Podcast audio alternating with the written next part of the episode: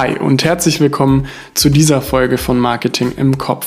Ich bin Luis und heute gibt es wieder ein paar Marketing-Tipps für dich. Nachdem es in der letzten Podcast-Folge darum ging, was für eine Bedeutung Marken für KonsumentInnen haben und was es für Probleme für Marken gibt, soll es heute noch etwas mehr um die KonsumentInnen gehen. Deshalb schauen wir uns das Problem der Consumer Confusion an, wodurch wird das Ganze ausgelöst und wie reagieren KundInnen darauf. Aber genug für den Anfang. Ich würde einfach sagen, auf los geht's los und los.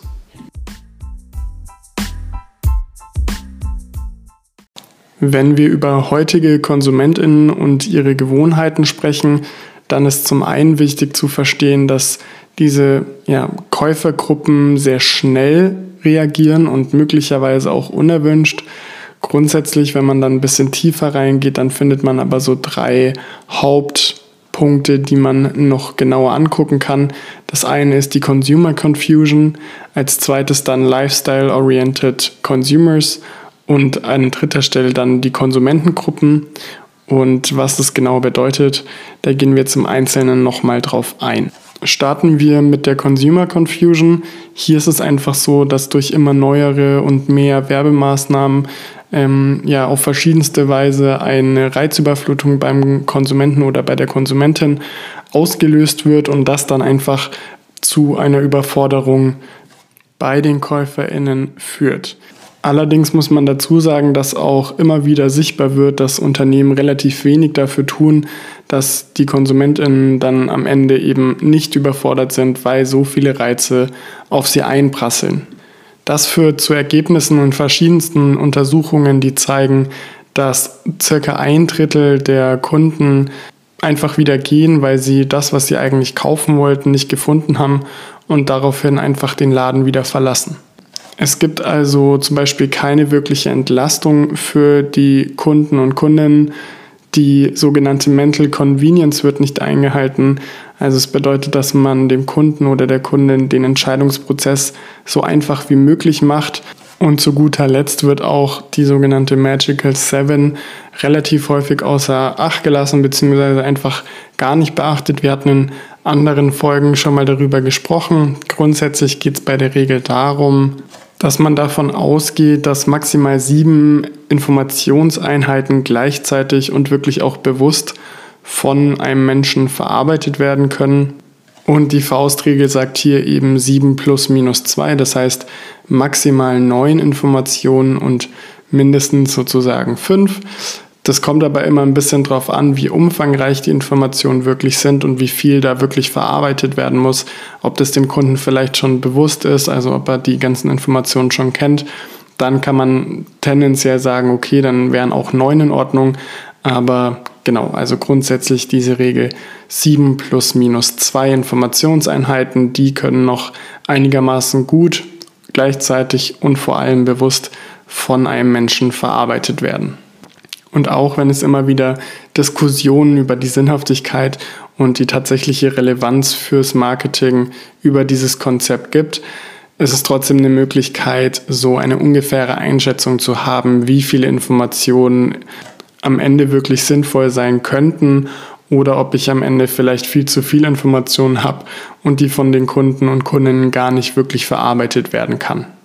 Und all diese Punkte, also dass von Unternehmensseite auch nicht versucht wird, den Konsumenten oder die Konsumentin wirklich zu entlasten, dass man versucht, die Entscheidungsprozesse zu vereinfachen und ja häufig einfach auch diese Siebener-Regel außer Acht lässt. Das führt eben dann dazu, dass die Kunden teilweise dann eben gar nichts kaufen. Also wenn wir uns jetzt vorstellen, wir gehen in den Supermarkt und brauchen beispielsweise einen Apfelsaft und dann gibt es aber den naturtrüben, den gefilterten, den mit Wasser versetzt, den nicht so süßen, den Bio und so weiter und so fort, dass ich mich dann am Ende gar nicht entscheiden kann und einfach den Laden wieder verlasse, weil ich eben am Ende nicht weiß, was ich davon wirklich jetzt kaufen soll.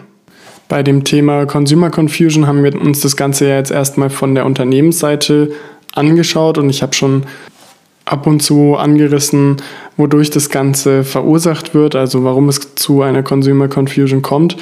Und hier möchte ich einfach nochmal vier, fünf Punkte nennen, die dir jetzt dabei helfen zu erkennen, an welchen Punkten es vielleicht zu Consumer Confusion bei deinen Kunden und Kundinnen kommen kann beziehungsweise Punkte nennen, die vielleicht auch auf andere Sachen anwendbar sind, also zum Beispiel auf deine Webseite, damit es bei deinen Kundinnen und Kunden eben nicht zu einer Consumer Confusion kommt. Der erste Punkt ist ein fehlender Lageplan am Point of Sale, also zum Beispiel im Supermarkt. Hier ist es einfach so, wenn der Kunde weiß, wo er hin muss und oft, das muss man ja auch dazu sagen, sind Supermärkte auch sehr, sehr ähnlich aufgebaut. Darüber haben wir auch in vorherigen Folgen schon mal gesprochen, was für Taktiken da verwendet werden. Ähm, trotzdem ist es eben so, wenn dieser Lageplan im Prinzip fehlt oder der Kunde oder die Kundin sich nicht an üblichen Aufbauten von Supermärkten bei dir orientieren kann, dann führt es eben dazu, dass es ja, den Konsumenten verwirrt und er im Zweifelsfall dann eben nicht kauft. Um das zum Beispiel jetzt auf eine Website anzuwenden, wenn du jetzt deine Website ganz anders aufbaust als alle anderen, also zum Beispiel den, das Logo nicht oben links platzierst, so wie es auf den meisten Webseiten ist, sondern unten rechts, dann könnte das zum Beispiel ein Baustein sein, warum es zu Consumer Confusion kommt. Das klingt jetzt erstmal banal, das ist aber natürlich auch auf andere Sachen wie zum Beispiel den Warenkorb anwendbar. Normalerweise bei den meisten Webseiten findet man den Warenkorb oben rechts. Und wenn du den jetzt auf einer Unterseite platzierst auf einmal und im schlimmsten Fall der Kunde schon was in den Warenkorb gelegt hat und dann aber gar nicht zur Kasse gehen kann, dann ist es sehr, sehr wahrscheinlich, dass er den Kauf eben abbricht, obwohl er eigentlich was kaufen wollte. Um jetzt nochmal ganz kurz zu den Supermärkten zurückzukommen. Hier werden ja fehlende Lagepläne bzw. Veränderungen im Lageplan teilweise sogar bewusst genutzt. Also man versucht Kleinigkeiten zu verändern. Also vielleicht werden ja, verschiedene Produkte mal auf die eine Seite vom Laden gestellt und mal auf die andere in der Hoffnung, dass die Kunden eben auf der Suche nach den Produkten an weiteren anderen vielen Produkten vorbeikommen, was dann eben dazu führt, dass gegebenenfalls mehr im Einkaufswagen landet von Produkten, die vielleicht gar nicht auf dem Schirm waren, einfach weil man sich länger im Laden aufgehalten hat und eigentlich ein ganz anderes Produkt gesehen hat, aber dann zufällig noch das und das und das findet und dann kommt es eben zu Impulskäufen. Also es kann auch bewusst eingesetzt werden, um eben den Kunden dazu zu bringen, noch mehr einzukaufen. Dann ein weiteres Problem sind einfach übervolle Sortimente. Das hatte ich auch gerade in gewisser Weise schon mit dem Apfelsaft angesprochen, dass es einfach zu viel Auswahlmöglichkeiten gibt, was dann eben bei ungefähr ein Drittel aller Konsumentinnen bzw. Konsumenten dazu führt, dass sie letztendlich dann doch nicht kaufen, weil sie sich nicht wirklich entscheiden können. Passend dazu kann man auch direkt noch die Produktprogramme und die Produktlinien ansprechen, denn die sind übervoll und sind ja mittlerweile einfach stark verwässert. Also übervolle Sortimente und übervolle Produktprogramme bzw. Produktlinien sollten auf jeden Fall beachtet werden. Auch das ist natürlich wieder auf andere Bereiche anwendbar. Also wenn du jetzt ein Produkt hast mit zu vielen Varianten und der Kunde kann sich dann deswegen am Ende nicht entscheiden und kauft nicht, dann wäre das natürlich schade.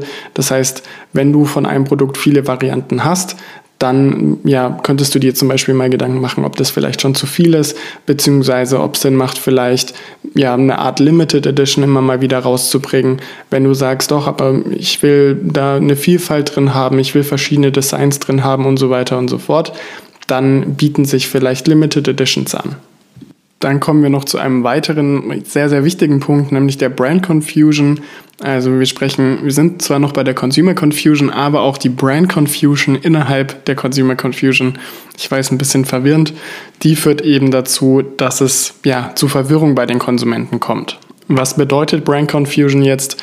Für Konsumentinnen und Konsumenten sind viele Marken mittlerweile einfach austauschbar. Also es bedeutet, dass im, im Auge der Konsumentinnen und Konsumenten viele Produkte mittlerweile ja ähnlich, sehr, sehr ähnlich sind und es eigentlich keinen Unterschied macht, ob ich jetzt von Unternehmen A die Marke kaufe oder von Unternehmen B die Marke kaufe. Und hier ist es einfach wichtig, sich nochmal deutlicher mit der eigenen Marke auch zu positionieren und zu zeigen, dass man eben nicht austauschbar ist und gerade im Vergleich zu anderen Marken vielleicht besser ist oder andere Vorteile bietet. Und als letztes kann man noch sagen, dass Produkte oft einfach zu komplex für die Konsumentinnen sind.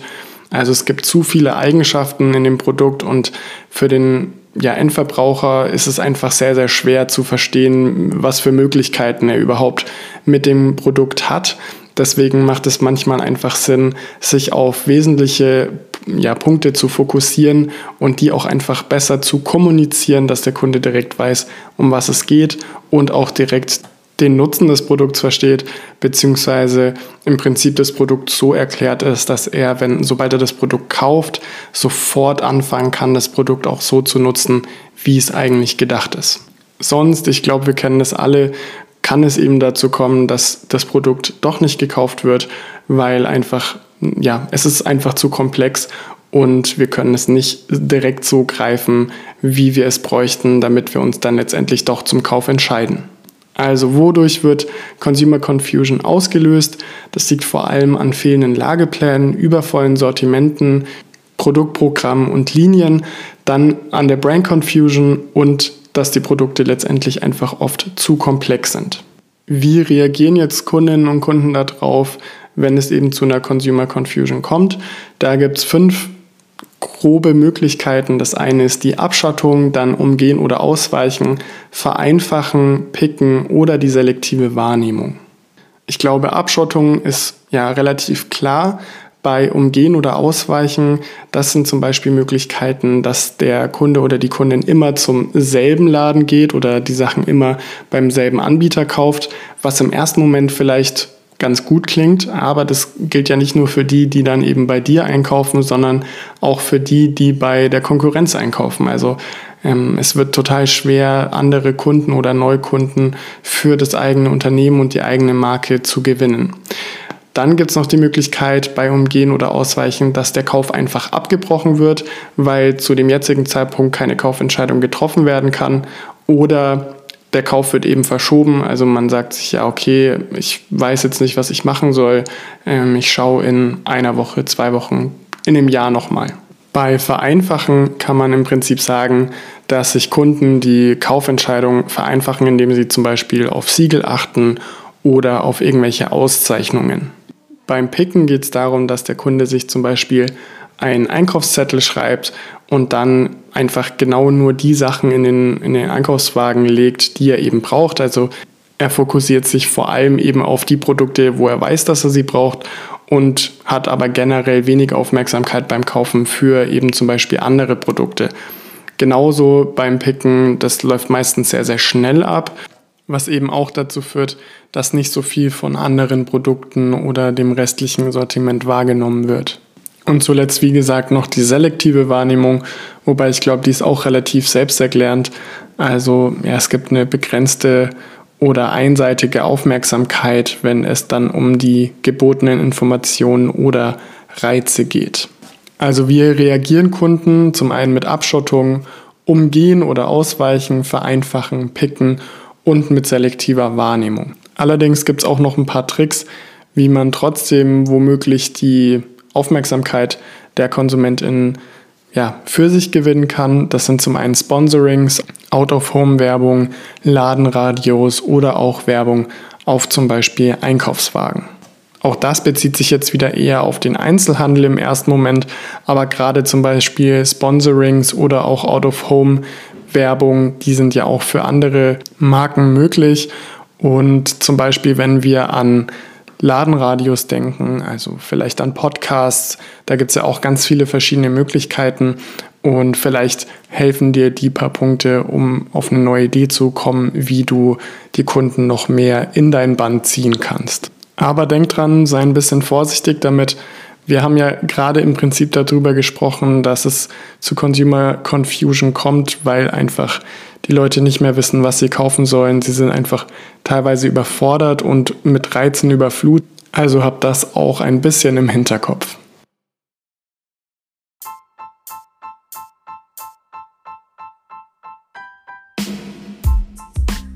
Das war's für heute auch schon wieder. Heute haben wir darüber gesprochen, was Consumer Confusion ist und was du dagegen tun kannst. Mich würde interessieren, ob du schon mal einfach aus einem Laden wieder rausgegangen bist, ohne etwas zu kaufen, obwohl du eigentlich etwas gebraucht hättest, du dich aber einfach nicht entscheiden konntest. Ich hatte das nämlich noch nie, aber wie du jetzt weißt, gibt es viele Untersuchungen oder zumindest einige Untersuchungen, die da was anderes sagen. Ich weiß, du kennst es mittlerweile schon, hier aber nochmal zur Sicherheit. Wenn du die Folge über Spotify hörst, dann kannst du einfach ein Stückchen runterscrollen und dort direkt abstimmen. In der nächsten Folge mit Marketing-Tipps geht es dann weiter mit Markenvertrauen und den Mitbewerbern im Markt bzw. darum, warum der Handel so mächtig ist. Sonst bleibt mir nur noch zu sagen, wenn dir gefällt, was du hörst, dann lass gerne eine 5-Sterne-Bewertung da und abonniere kostenfrei den Podcast. Und schreib mir gerne, was dir an der Folge am besten gefallen hat. Ansonsten war es das heute von meiner Seite. Ich wünsche dir ein schönes Wochenende. Wir hören uns in der nächsten Folge. Mach's gut, bleib gesund und ciao.